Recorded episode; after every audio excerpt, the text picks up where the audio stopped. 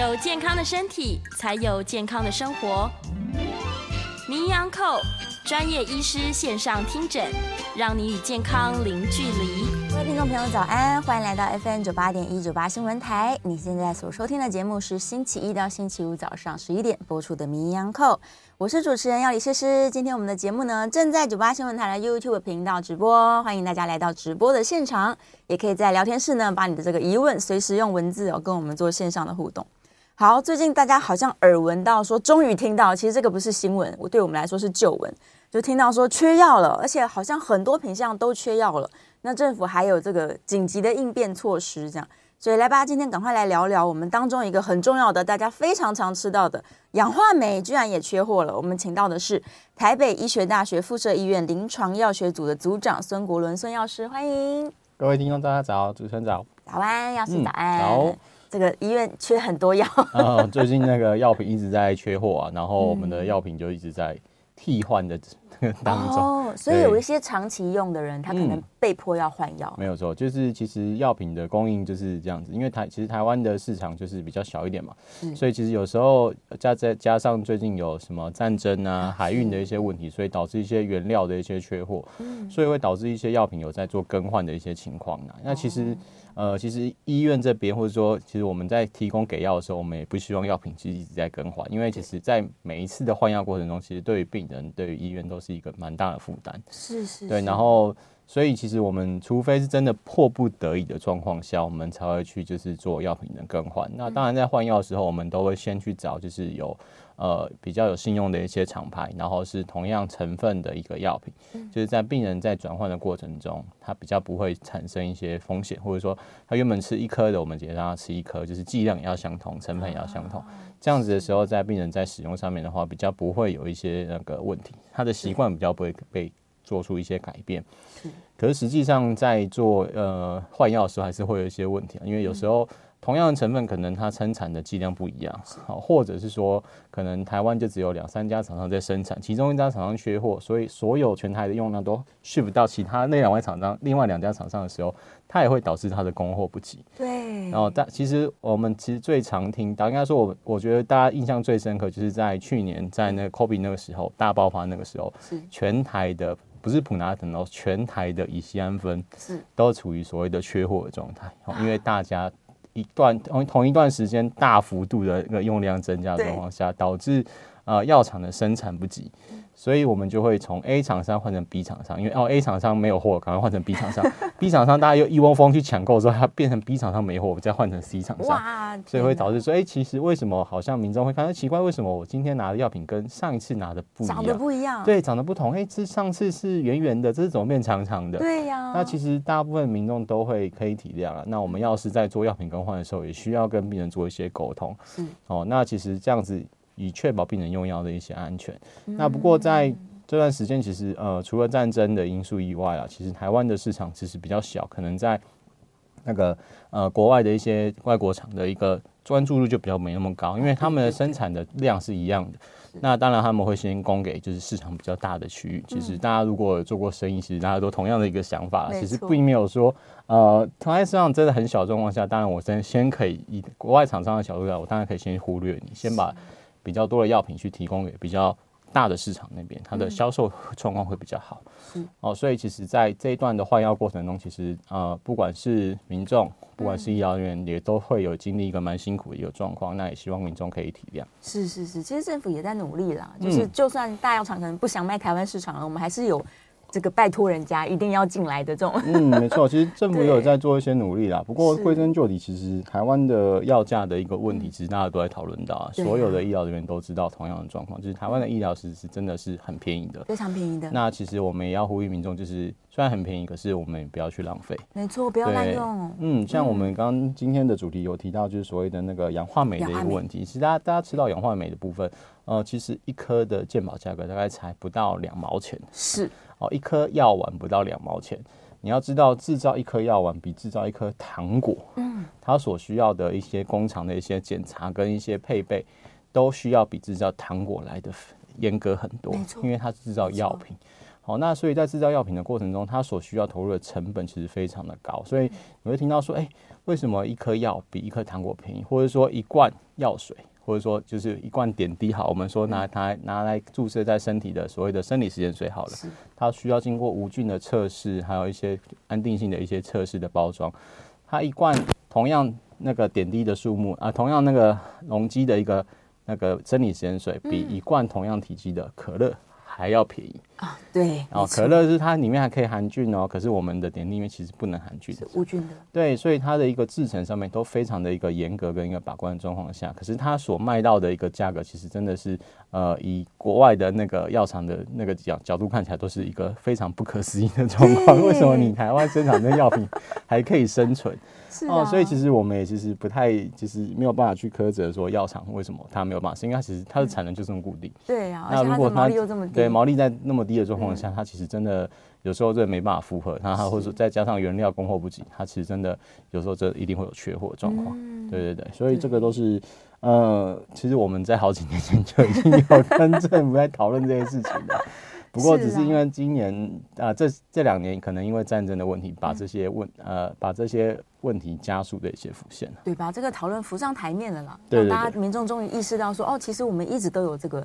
隐忧，嗯，就是缺药的问题，以及台湾的，因为要把医疗变成真的是全民都可以享受，没错，所以导致呢被压缩成本的就是药厂了。嗯，其实，在之前有一波就是嗯，关于药厂的这个规定越来越严格之后，有很多小药厂就收起来了，没错，因为他觉得我宁愿不要做药了啦，对，这么麻烦，这么这么复杂，然后却又赚不到钱。没错，就是前两年的台湾的一个制药的规范，从原本的 CGMP。把它提升跟国际接轨的一个状况，所以它的一些无菌度啊，跟一些品管的一些测试更加的严格。对，可是，在提升你的呃药厂的测试的，或者说我们的呃安全度的状况下，提升的状况下，可是，在于你的药品的给付呃有增加一点啊，可是没有增加到太多，所以其实。呃，因为政府也规定说，如果你没有达到这个 label 的话，其实你的药厂是不能够生产的。在不能生产药品的状况下，其实很多小药厂他觉得评估之后，他发觉如果我要升级这些设备，可是如果我的利益没有办法，就是我投入的成本跟我回收回来的一些金额如果没有办法符合成本的话，那我几乎那我就不要做了。对。所以其实那时候有很多药厂、小药厂就是直接就是关门，我就不做，我可以做其他的事情。哦，所以那时候也是造成一个呃药品的一些供给上面在。两年前也是有遇到一些困难，对，也是非常痛苦的，对对对，对啊，所以这个民众是要更加理解跟体谅了，嗯，没有错，对呀、啊。好，关于缺药的讨论，我们暂时就讨论到这边，希望大家就是多多体谅。假如你今天固定用的药物呢，在诊所、药局，甚至是在医院拿不到了。嗯、然后医生跟你说被迫我们必须要更换的时候，大家真的是要对多多体谅这件事情。就是民众在被告知要换药的状况下，其实我们虽然很无奈啦，不过我们也只能接受。嗯、其实医疗人员其实我们也不需要换药，是因为其实。讲难听点，就是换药，民众他服药上的不方便，或者说他可能治疗上面有一些些的变化状况下，其实我们也不乐见这样的状况发生。所以民众在接拿到药品之后，如果发现我这次拿药品跟上次不一样的时候，呃，药师基本上都会跟民众做一些些的讲解啊。那如果你发现药师太忙，或者说你没有听到的状况下，也可以询问一下，哎，为什么这个药跟去上一次的不一样？好，那几乎都我们都可以跟帮你做一些解答。那在药品有些缺货的状况下，其实呃，这种状况其实很容易放散啊。像我们上个月大概就换了可能有十到二十种的药品吧，这么多种呀？对对对，是，因为再加上上个月那个 过年前过年前后那段时间，其实用量也是非常的大。对对对，大家会多领一些，没有错。是，所以民众应该都感觉到了，尤其是有在慢性拿药的人，哦、对，对对对，是。好，那我们就来回到今天的主题好了，关于这个氧化镁的缺货啊。氧化镁这个东西到底为什么它的用量会这么大？大家可能会觉得说，这不是一个太重要的药品，嗯，对，怎么用量大成这样？呃，基本上氧化镁它其实在我们临床上面有最主要有两个用途啦。第一个的话就是它的镁离子可以做所谓的中和胃酸的使用，所以有时候我们会把它拿来当做一些胃药的一些辅助用药。对。那再来的话就是它剂量稍微高一点的话，我们也可以拿来当做所谓的软便剂。嗯。哦，就是在一些就是排便比较不顺啊，或者是有一些心血管疾病风险，或者是孕妇。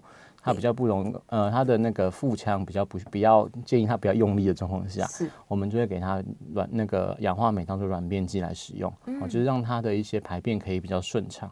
哦，那为什么用量会这么大？哦，其实，呃，这个跟台湾人的用药习惯有一些些关系了。呃，可能在现在比较年轻的民众可能没有感觉，可是，在那个年纪比较大，可能就有感觉。之之前呢、啊，其实台湾人很喜欢吃药，就是含着胃药一起吃。没错，就是我们都会说，哎、欸，吃药会不会伤胃？大家的观念就是吃药一定会伤胃，所以我一定要配胃药。嗯那我吃了药品之后，如果胃不舒服，那就一定是药品害的，我就一定要配一颗胃药。嗯，哦，那其实之前在呃健保在给付药品的时候啊，其实很早以前一开始的时候是有给付胃药的这个成分存在的。那可是后来给付了一段时间之后，发现台湾人用药习惯没有办法改变，然后在健保署那边也觉得，呃，给付胃药其实对于病人的疾病控制没有帮助。哦，所以在这个状况下，那个胃药的一个给付。我们所谓的制酸剂的制酸剂的给付就直接被健保拿掉了。嗯，没错。那因为氧化镁它有一个，刚刚我们提到，它除了可以当做制酸剂之外，它还可以当做软便剂的功效存在，所以它还被含在健保里面。哦，它还被含在健保给付的观念。虽然说它的给付金额非常的低，我们刚刚提到它有一克不到两毛钱，它的所以很多的。呃，医生他在给病人用药的时候，他会把胃药，就是原本的制酸剂，转换用给他用病人 NGO。哦。就如果病人吃药不舒服，或者说肚肚子怪怪的话，就叫他配一颗 NGO 来吃。是。哦，所以其实呃，在氧化镁这段的使用上面，其实最大就是这两块。那一块就是之前的一个制酸剂的一个部分，另外一块就是在软便的部分。那再加上老人家，其实。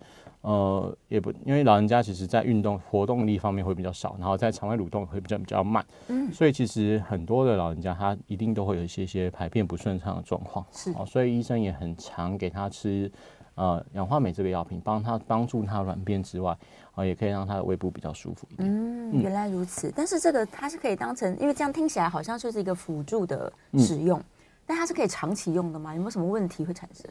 呃，基本上氧化镁这个药品其实算是比较安全的，因为它其实比较不会吸收到我们身体里面。我们主要是在肠道，呃，它的那个镁离子，它会我们在肠道当呃让让水分吸收的比较多，哦，然后呢，让我们的那个肠胃道蠕动会比较快一点，哦，就是所谓的渗透压型的一个缓泻剂，哦，然后让我们的药品可以就是呃就是粪便可以比较容易排出。哦，所以其实它比较少造成全身性的一个副作用，它不会，因为它比较不会不会吸收到全身的血血液循环中，嗯，所以它所造成的副作用也稍相对的比较轻微一点。那比较常见的副作用呢，就是刚刚提到，就是它会有缓泻，那有些人就是可能会有拉肚子的状况，腹泻。哦，就会有腹泻的一些状况发生。对，哦，所以它最常见的状况就是这些哈，所以其实它相对来讲是比较安全一点的。不过还是要提醒民众要注意，就是如果你有在使用一些抗生素。好，或者是你本身就已经在使用，就是我们呃除了制酸剂之外的一些呃。抑制胃酸分泌的药品，像我们最常听到的所谓的 PPI，也是氢离子帮浦阻断剂，这样的状况的时候，其实在使用胃药，就是呃使用 NGO 当做制酸剂的状况下，其实就没有这个必要。嗯、那另外就是刚刚提到，在使用抗生素的状况，如果有些抗生素会跟里面的镁离子做一些螯合，好，然后呢让它的药效变得比较不好，就是它会让抗生素的吸收下降。哦，所以如果有在使用抗生素的状况下，也不建议跟所谓的氧化镁。一起使用哈，避免减少就是抗生素的一个药效的呃治疗细菌感染的一些效果。是哦，所以基本上有这类的病人的话呢，就是会建议就是不要呃长期使用。那如果真的有不舒服的话，也要避呃就是分开分开来使用。是这样的话呢，比较不会造成一些呃。呃，治疗上面的一些问题。嗯，那分开他们大概要分开多久？可能民众最爱问这个问题。呃，基本上哦，就是如果我们需要间隔用药的话，嗯，就是我们大概会需要间隔大概两个小时以上。两个小时。对，因为我们的肠胃道的一个排空时间大概是九十分钟。嗯，就是我们的胃的排空时间是九十分钟，它会把胃里面有的东西全部把它排掉，送到肠道里面去。嗯，哦，那九十分钟之后。呃，我在吃其他的药品的时候，就比较不会让前两个药品在胃里面可能造成一些哎遇到，然后造造成一些交互作用的一些发生。是是是。哦，所以基本上我们都会建议大概两个小时以上，这样子的话呢，才比较不会影响到上一个药的一个吸收的状况。是，就像我们刚刚说，它有可能会螯合掉抗生素。嗯，没错。对啊，所以我们把它尽量的隔开一点。但现在氧化镁如果开始缺药的话，那怎么办呢？民众他有其他一样安全的选择吗？呃，基本上我们刚好提到，就是氧化镁它是一个缓泻剂，然后再这样加上所谓的制酸剂的状况。嗯，那如果先要看一下民众您之前使用氧化镁的一个原因是什么？如果您只是因为肠胃道不舒服而使用氧化镁的话。你可以使用其他种类的制酸剂来做一个取代。嗯、哦，这样子的话呢，也可以让你的效果会变得其实不会打折扣。对。那另外，如果您是用氧化镁来当做所谓的缓泻剂的话，就是让帮助排便的话，那其实我们有其他的一些就是促进肠胃道蠕动的药品啊，嗯、或者是比较那个刺激一点的那个就是番泻叶之类的刺激肠胃道蠕动的一些药品，就是可以帮助排便。那你会说，哎、欸，可是我之前吃那个其那些刺激性的药品，就是肚子很容易不舒服，很不舒服哦，就是它会让就是肚子一直咕噜咕叫啊，然后就是会一直不舒服，然后会绞痛，甚至有绞痛的状况。对，那怎么办？哦，那基本上其实呃，我们的排便哈，其实真的有时候可以不要去依靠药品了。对、哦，我们可以做一些其他的一些食物上面的饮用，像是说，哎、欸，可以多吃比较高油脂的药品，嗯、呃，对不起，高油脂的饮食，有食物的那个。油脂含量比较高的话，可以帮助我们肠道的一个润滑度，也可以帮助排便。嗯、那另外的话呢，也可以尝试吃一些像是火龙果啊、奇异果啊这些水果，多吃一些蔬果类，也可以帮助排便。那再加上就是，如果你本身没有运动习惯的话，也可以去走走山那个多快走，就是因为我们的下肢的运动也可以帮助我们肠胃道的一个蠕动，嗯，好让这样子的一个生活习惯上面的一些改变、饮食状况的改变，其实也可以帮助到我们排便的一些状况，可以不要去依赖我们的药物，是对。那在氧化镁缺药的这个状况下，其实最近已经获得一些改善了，就是我们的呃。已经有委托其他药品去生产这个氧化镁的一个产生，所以目前在医院这边的话，氧化镁是已经有正常的供货，目前、嗯、已经有了，已经有了。可是在，在呃外面的药局或是其他的诊所部门，可能它恢复时间没有那么快哦，哦。因为其实药厂也是一样啊，就是它还是会去先提供就是比较高用量的一些单位，优先会提供。对对，所以有时候你会发现说，哎、欸，其实为什么外面领不到药物，嗯、可是在医院有。那因为其实医院是大客户嘛，所以基本上它用量比较大的状况下，他会去优先提供医院药物啦。那大家民众可以先先做一些询问，就是如果你有慢性病处方现在有需要做领药的话，呃，现在都会建议说可以先拿去你家附近的社区药局问看你还有没有缺药。对，先去问一问。如果没有的话，就是回原本的医院啊。那原本医院其实都会留，像我们如果有。呃，遇到换药的状况下，都会把慢切的用量给留下来。就是我们先会先预估一下，大概有多少慢切要回来，回来领药，我们会把这些量量先留着。嗯嗯嗯。然后给慢切的病人啊，如果真的没有的话，我们会联络医生做一些处方上面的修改，让民众比较不会白跑一趟。嗯，所以大家如果民众真的是在这个你家附近都找不到的时候，你真的只好往大医院去找。没错。对啊，这是没有办法的事情。嗯。好，我们这个趁这个。主题，我们顺便来聊一下关于胃药好了，就是关于国人依赖胃药这件事情啊。健保健保署之所以把它删掉，是因为使用胃药并不一定会对于我们这个平常在使用药物有更多好处了。没错，嗯，所以观念上面来说，它它究竟什么时机才是真正它需要使用胃药的时机？好，那我们这边先要呃理清一下，就是我们常听到的胃药其实有大概分两大类。一个就是我们刚刚提到所谓的制酸剂，对，制酸剂的话，就像我们常吃到的，像是氧化镁啊，嗯、或是含有一些铝盐、镁盐、钙盐的这类成分的一个药品。对，那这些它的金属离子可以在我们肠胃道就是中和我们的胃酸，哈，让我们就是原本的胃酸比较比不会这么酸，啊、嗯，让你的胃比较不会感到那么不舒服。那另外一大一类的话，就是有所谓的抑制胃酸分泌的药品，像我们刚刚提到的所谓的。氢离子帮浦阻断剂 PPR，还有一个 H2 blocker，就是那个、嗯、呃组织胺的那个抑制剂的部分。这两类的话是可以抑制胃酸的分泌，就是我们从源头先阻断胃酸的一些分泌。好、嗯嗯嗯，所以我们可以这是这两大类。那其实健保现在不给付的是指就是所谓的质酸，就是抑制中和胃酸的那个部分。好，就是综合胃酸的那块，我们现在是健保是不给付的。那为什么呢？其实呃。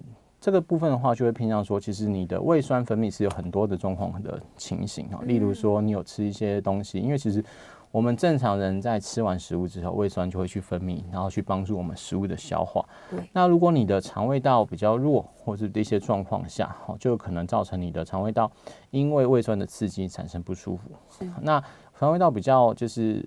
弱的状况下，其实有很多原因啊，一些疾病啊，或者一些状况是发生，会是产生这样的问题。好，那其实并不一定跟那个呃，你刚刚吃的药品的状况有关系。所以说我们在使用制酸剂的状况下，啊，就是如果你胃酸已经分泌很多了，我吃了制酸剂，我们只能暂缓、暂时把呃这样子的状况给缓解，并没有办法去呃治疗你们原本就是原本可能肠胃道有一些问题的一些状况，所以反而可能会让我原本的一些疾病呃就是控制上面可能会遭受到一些阻碍。嗯，好，另外就是刚刚提到说，其实很多的一些药品可能会跟制酸剂产生一些交互作用，让药品的吸收变得比较差。好，那所以基本上不会有。太大的帮助。那再加上说，其实我们呃很多的文献都告诉你说，其实病人在长期使用制酸剂的状况下，并不没有办法让病人的疾病获得一些改善，可能还会产生后续的一些问题，像我刚提到的疾病延误啊，或者是就是药物的吸收变差的这样子的交互作用的发生。所以后来健保署就是，其实国外也没有人在吃胃制酸剂，很少在吃制酸剂啊，是台湾人很爱吃，很爱吃。啊，所以其实后来健保署就把这个给付给拿掉了。拿掉状况下，其实。台湾用药习惯其实就有下降，就是它的用药的消耗量是有变少一点。是哦，所以其实并没有一定要使用制酸剂。那刚刚提到的另外一个就是抑制胃酸分泌的药品，像是刚刚提到的 PPI 或者 H2 blocker。那这个的话就是可以用来治疗疾病，好像如果你本身就有胃溃疡，嗯，哦，或者是肠胃道发炎，然后就是肠胃道胃道胃酸分泌比较多，然后造成一些溃疡或者是一些穿孔状况下。我们就可以用这两类药品直接把胃酸抑制掉，好，分泌抑制掉，然后减少它的一个胃酸分泌状况下，也可以让我的肠胃道疾病可以获得一些控制。对，所以其实现在我们在治疗疾病、肠胃道疾病的状况下，大部分都使用这两种，就是 H2 blocker 或是 PPI 的状况下，让我们的肠胃道疾病可以获得比较好的控制。好，那这也是为什么就是后来我们制酸剂这边不给付的一些问呃的原因。的原因是这样。对啊，只是老人家可能都会觉得药都会伤胃，但事实上真的伤胃的药没有那么多了。呃，其实很多的，基本上很多药，大部分药都不伤胃了。大部分其实是对，大部分都不伤胃的。所以其实会伤肠胃道的药品，其实反而是占少部分。嗯哦，真是我们说的伤胃，是真的会造成肠胃道的一些受损，我们所谓的溃疡。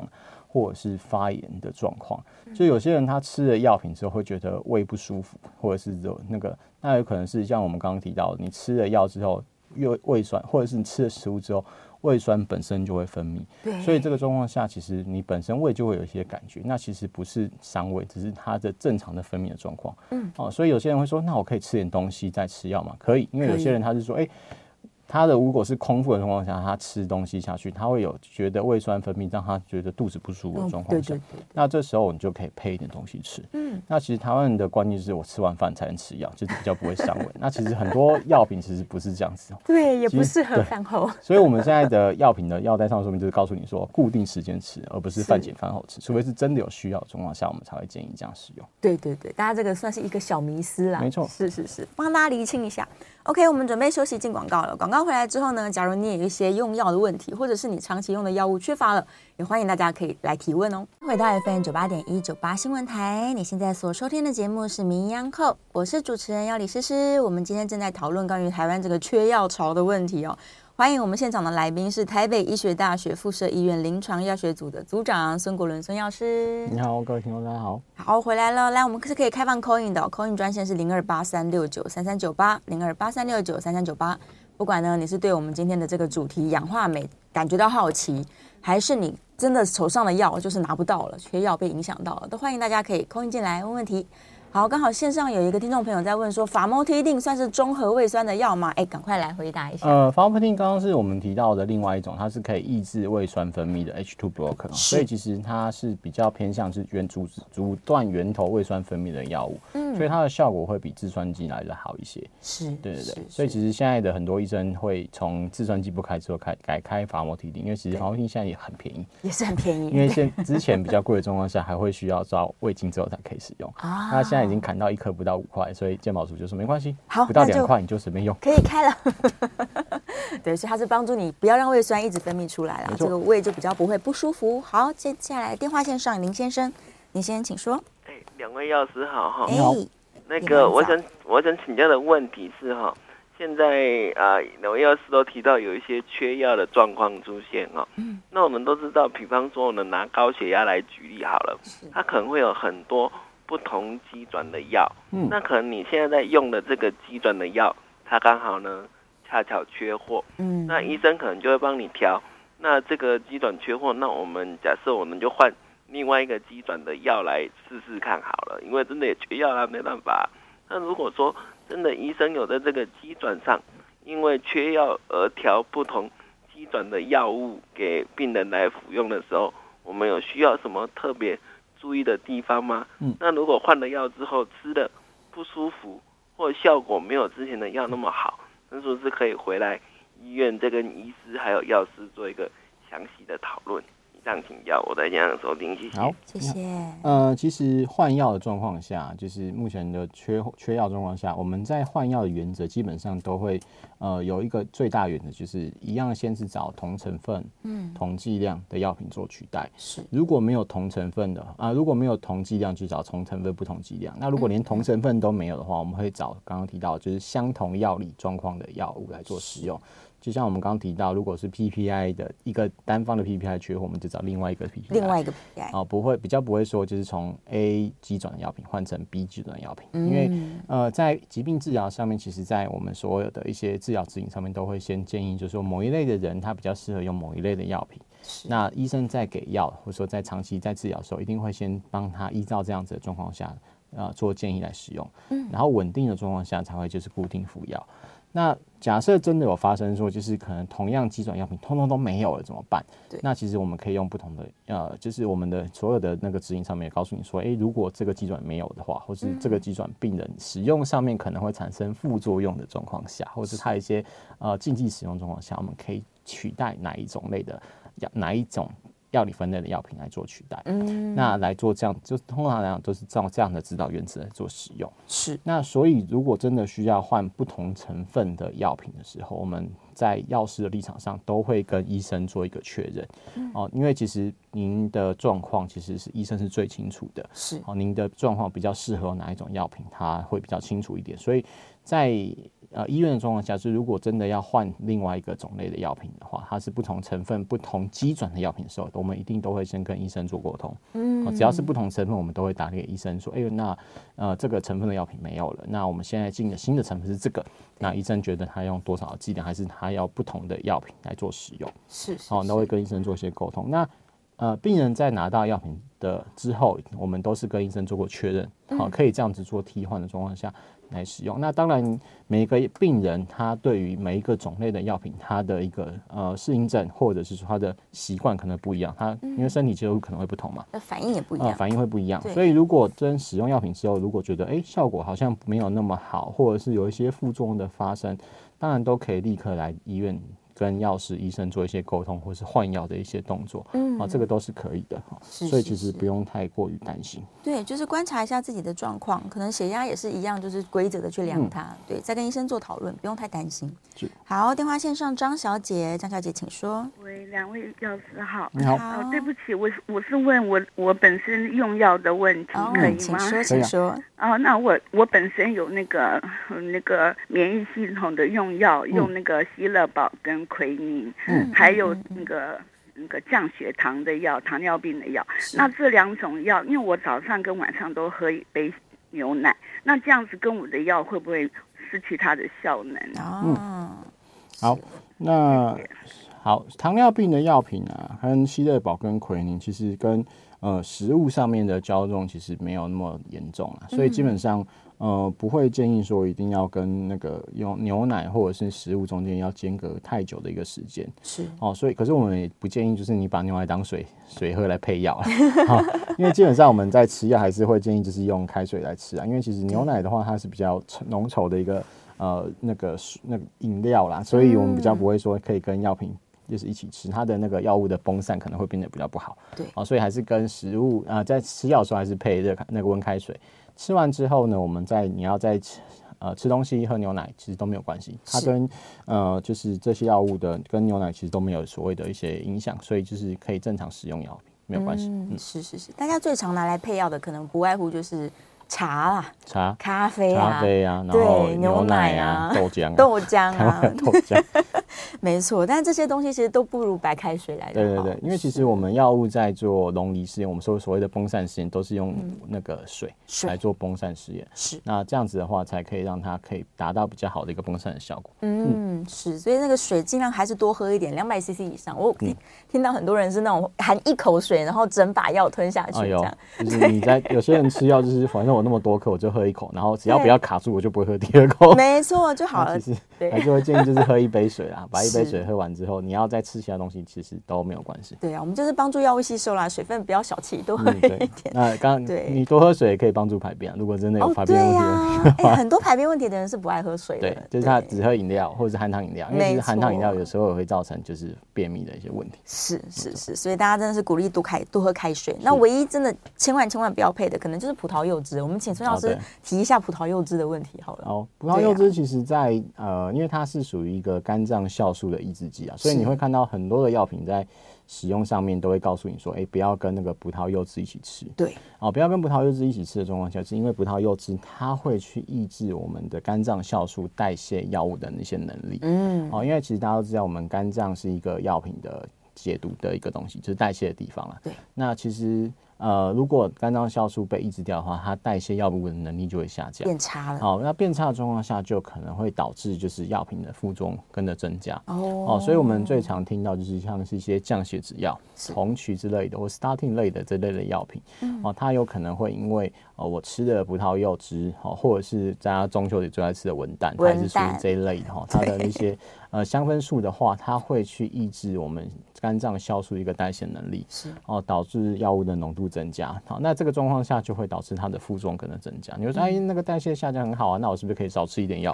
哦，其实没有，因为你根本不知道它一直有多少的量，对、啊，那反而可能会增加你的剂量加重，然后导致副作用的增加。是，好，所以。啊，那我说那那要是我是不是可以就分开吃就好？你刚刚说分开吃可以哦，对嘛？分开两个小时好，对，分开两个小时好，那不行哦，因为我们刚刚提到 分开两个小时是在抑制吸收上面就可以这样做，可是因为葡萄柚的这个成分它是去抑制我们的呃。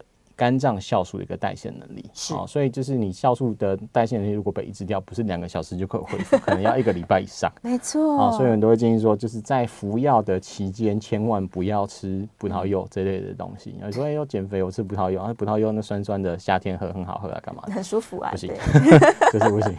对，所以哎，刚刚说到那个配药的果汁也尽量不要了。对，你并不知道综合果汁里面含有什么，这样。嗯、对，好，所以大家尽量把这些东西避开，我们还是白开水配药就好。电话线上张小姐，张小姐请说。哎，你好，你们好，两位好。是，请问一下那个呃骨松症的患者，他呃吃钙，比方说柠檬酸钙，就所有的钙片吃了以后，胃都舒服，比方柠檬酸钙、那个碳酸钙还有磷酸钙吃的都。会胃不舒服，这要怎么办？嗯，好，好，嗯，骨松的病人的话，我们都会建议病人最少每天要吃一到两千的一个钙的含量。对，那其实钙的补充的成分非常多，刚好提到像是柠檬酸钙、碳酸钙，也有所谓的醋酸钙。嗯，好，那。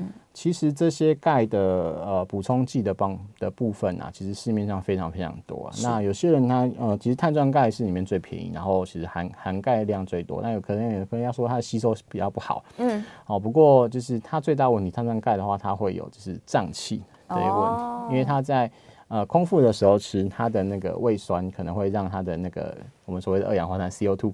我们是碳酸钙嘛，所以它 CO2 会释放出来，然后让它的呃那个胀气的状况会比较明显一点。是。那醋酸钙啊，怎、呃、么刚刚提到柠檬酸钙或者醋酸钙，这有些人就觉得它的味道不太好，嗯，难吃，就不好吃。因为我们钙片的话，常常会跟病人说，哎，你咬碎之后再服用，对，然后它的吸收会比较好一点。啊，有些人会觉得那个味道不好，然后或者是不好吃，然后胃会不舒服之类的。是。那到底哪一个种类的钙的制品比较适合你？其实真的。没有一个 正确的解方啊！其实市面上非常多的钙的产品啊，那你只能就是慢慢去试。那有些人就是号称说什么呃奈米钙啊，什么钙，那其实不管多贵多便宜的钙啊，其实它的成分就是我们说它的吸收率高，可是你要看它成分含量高还是不高。嗯，哦，如果成分高，吸收率低，那我们就是吸成成分含量高乘以吸收率低，它总总。总共会吸收到体内的钙大概有多少？去做一些计算哈，然后我们再去做一个选择。嗯、那选择上之后，还要看你自己能不能办法吃。好，有办法好好的服用的话，才会比较好。那现在其实现在一市面上有所谓的液体钙，是用喝的。嗯，然后喝的话就会比较不会有一些吸收，呃，就是那个刺激肠胃问题，也不会说你要咬，然后跟那口感不好的问题。对，那其实真的钙成分含量非啊成分的产品是非常多，啊，你这只能一个一个去尝试，因为有些人真的就是不适合碳酸钙或醋酸钙，它的厂的这个虽然很便宜，嗯，可是它就是胀气，然后味道不好问题，就是很困扰他。那我们只能去做一些尝试。那我相信那个社区药局的药师都会帮你做介绍啊。如果你真的肠胃道很容易不舒服，你可以先介请他帮你介绍一个比较不会影响到肠那个肠胃道药品，再试看看。是是是，多尝试啦，然后也可以把它拿去跟医生讨论吧。对啊，例如说我真的试到这个牌子，我觉得很棒，给医生看一下剂量够不够。对对对，对，这也是一个办法。好，这个的确很多人在这个使用药物上面或者是补充产品的时候，通常都会有遇到各式各样的问题哦，所以欢迎大家今天可以来提问哦。好，我们在这个聊天室也是继续开放的，不管你要在我们的直播现场用文字做互动，还是呢把这个电话 call in 进来，都欢迎大家。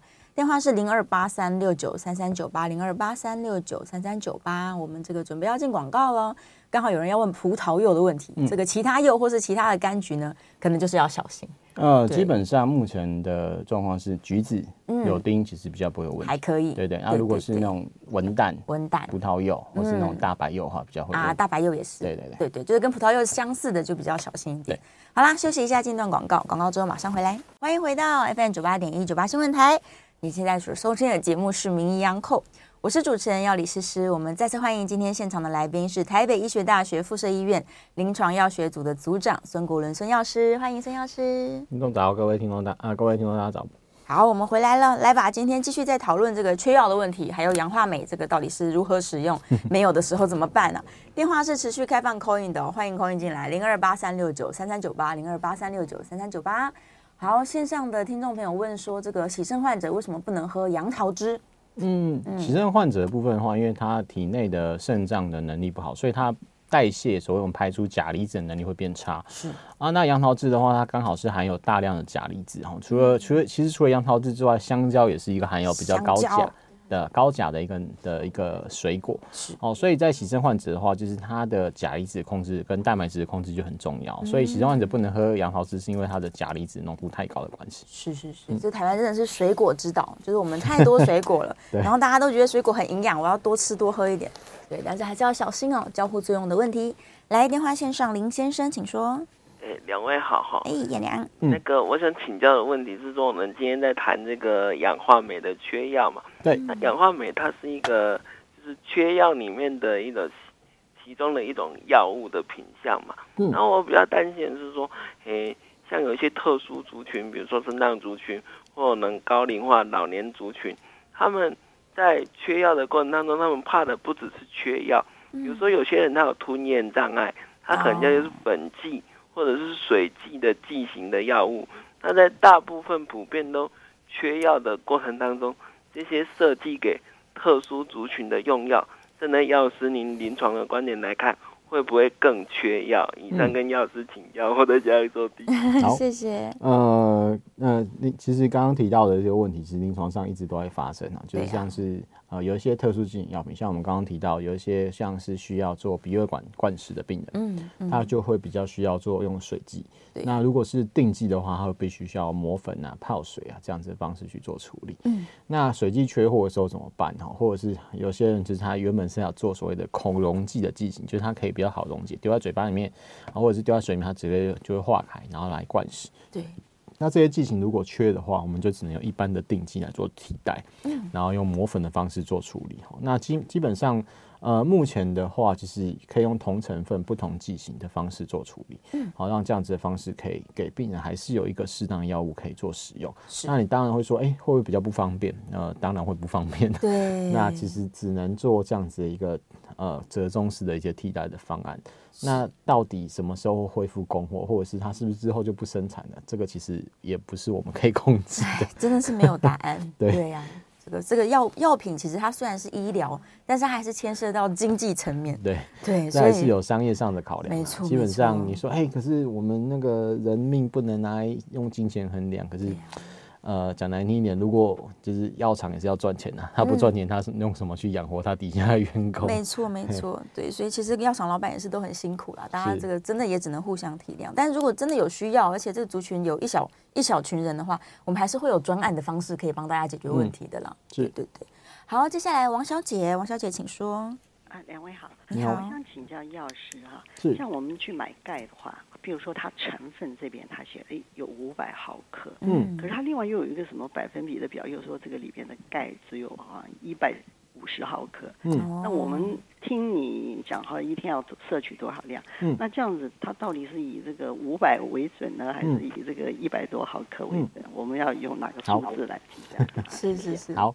那基本上我们会说，就是你的钙片的含量，或者说它的成分含量到底含多少？那你可以看是，它是说所谓的，像我们最常见，你拿拿最常见的碳酸钙来看好了，是，它会写说碳酸钙五百毫克，嗯，然后其中含钙多少？对，含钙多，它就可能不是五百了哈，因为其实它碳酸，它钙的成分除了含含的钙之外，还有所谓的碳酸根这个离子的一个成分存在，是，啊，所以它会写说，哎、欸，碳酸钙五百毫克，然后其中钙。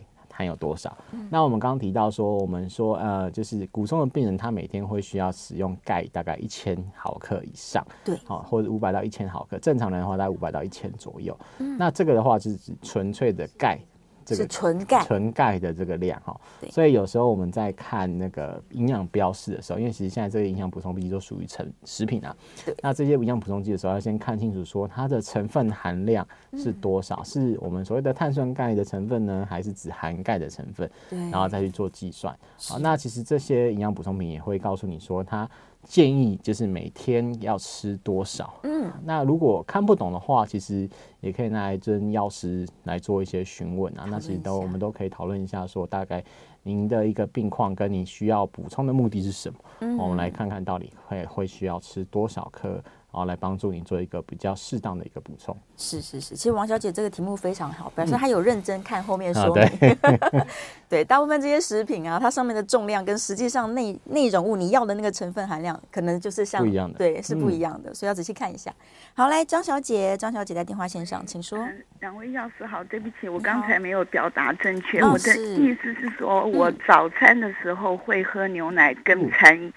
嗯对，然后吃完早餐后，大概十分钟才会去吃我的药，这样子是更没有关系，是不是？是没关系的，是是。对，还有一个问题是说，有人是跟我说我的维他命 B 群跟 C 不能一起吃，可是我一直都一起吃，是不是都吃了没效呢？嗯嗯，好，好是。其实 B 跟 C 能不能一起吃，其实都可以一起吃啊，因为它都是属于水溶性的维他命，像我们其实常吃的所谓的。就是像那个什么什么醇之类的那种什么综合维他命，其实它也是什么成分里面都含在一起，啊，混在一起的，所以是可以一起吃的，它的吸收也不会有一些影响。嗯，那如果你说哎吃多会不会怎么样啊？其实这种水溶性维他命吃多，它就是随着尿液排出来，所以你不用太过于担心。是是是，对，放心的。来，接下来电话线上另外一位张小姐吗？请说。喂，张小姐。喂，我是哎对，请教两位哈。是。我去骨松是负三点三哈，嗯，然后医生说我没有骨折就不能开药吃，我就自己到药局去买，嗯，可是吃了那个之后胃都很不舒服，一直、嗯、一直一直胃酸啊、想吐啊这样子。那他们就建议我用注射的，然后刚才有听说用喝的，嗯嗯，你觉得用注射的一个月注射一次还是？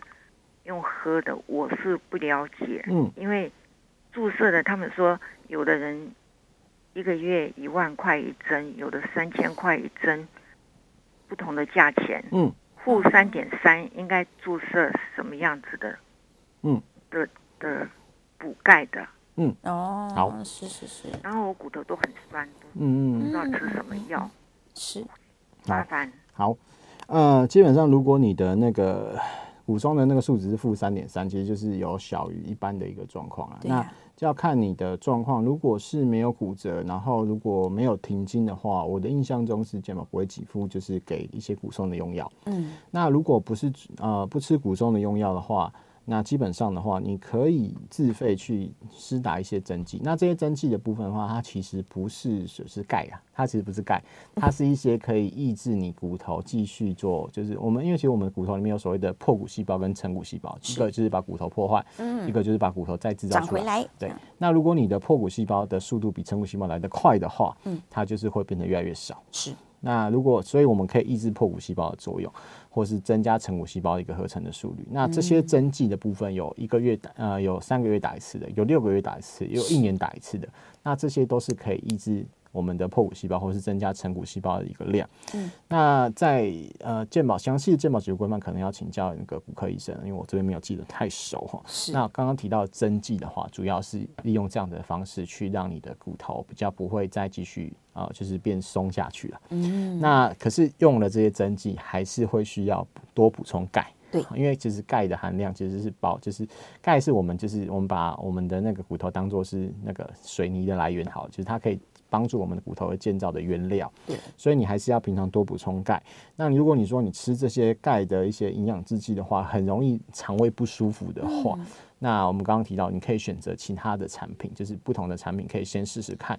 如果真的不行的话，那我们就是从食物来补充。嗯，那食物的部分的话，像是豆腐啊。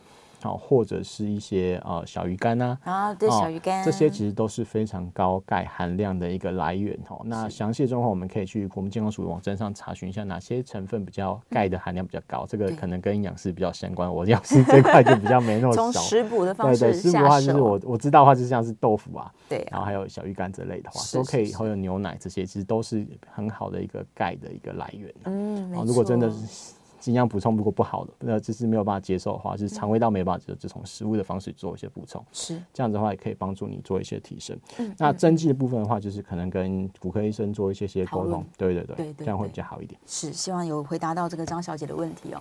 骨松是个大灾问了，很多人都有这种困扰，嗯，所以也许这个晒太阳啊、运动啊，都还是需要的。嗯，对，跟医生好好做配合，我们希望你可以找到最适合你的治疗方式。好，我们今天非常谢谢孙药师，谢谢你，我们下次节目见。拜拜。